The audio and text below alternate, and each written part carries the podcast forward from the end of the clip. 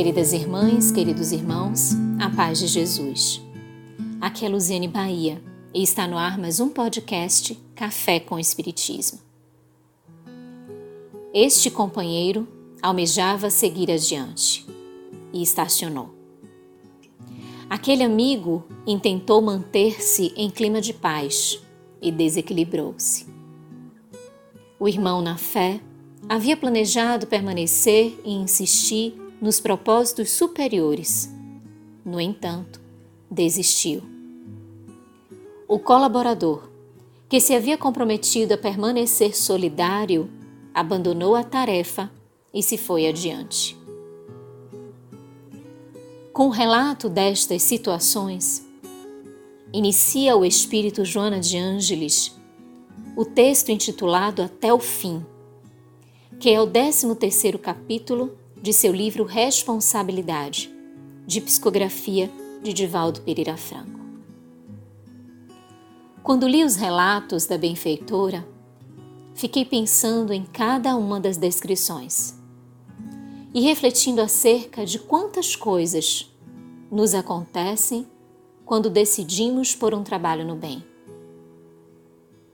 São as adversidades, são tantas as intercorrências e que vão nos conduzindo a processos emocionais intensos, mexendo com as nossas fragilidades e assim promovem variações nos interesses e nas escolhas. Tais constatações jamais devem ser motivo de julgamento ou de reprovação de quem quer que seja. E é bem neste sentido que adverte Joana. Não estás indene às mesmas injunções que atingiram outros. Aparentemente, os que se afastaram, os desertores, os que tombaram, foram negligentes ou influenciados pelo mal que campeia desenfreado. Talvez, porém, não haja sido dessa forma. Encontraram outros ideais, despertaram para novos interesses. Surgiram dificuldades antes inexistentes. Apareceram responsabilidades onde apenas havia prazer ou curiosidade.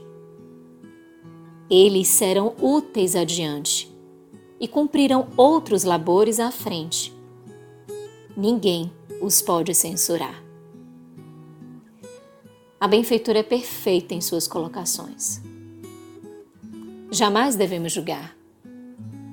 Em face de não termos elementos para tanto e de acabarmos por ocasionar injustiças, além de não estarmos livres de situações semelhantes ou outras tantas que podem surgir no carreiro reencarnatório.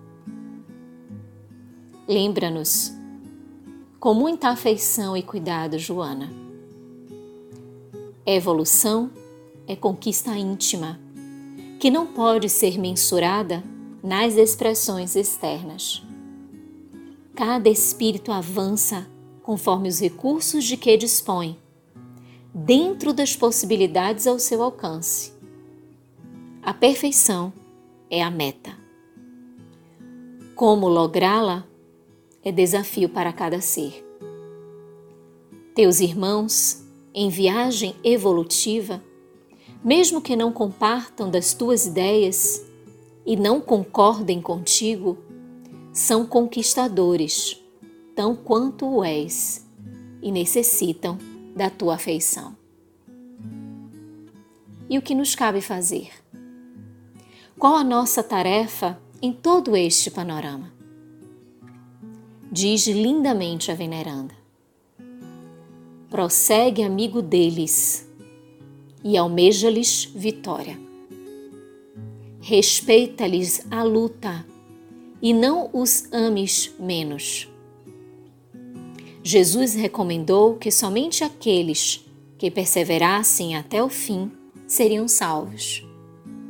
Permanece tu até o fim do teu compromisso compreendendo as dificuldades dos outros e ajudando-os fraternalmente, onde estejam e de acordo com a receptividade deles. A nossa tarefa, meus irmãos, é somarmos as forças, amparando-nos mutuamente nas fragilidades, orando uns pelos outros, estimulando-nos também nas vitórias. Dessa forma, seguiremos juntos e seguiremos juntos até o fim, tendo em Jesus o sustentáculo maior de nossas vidas.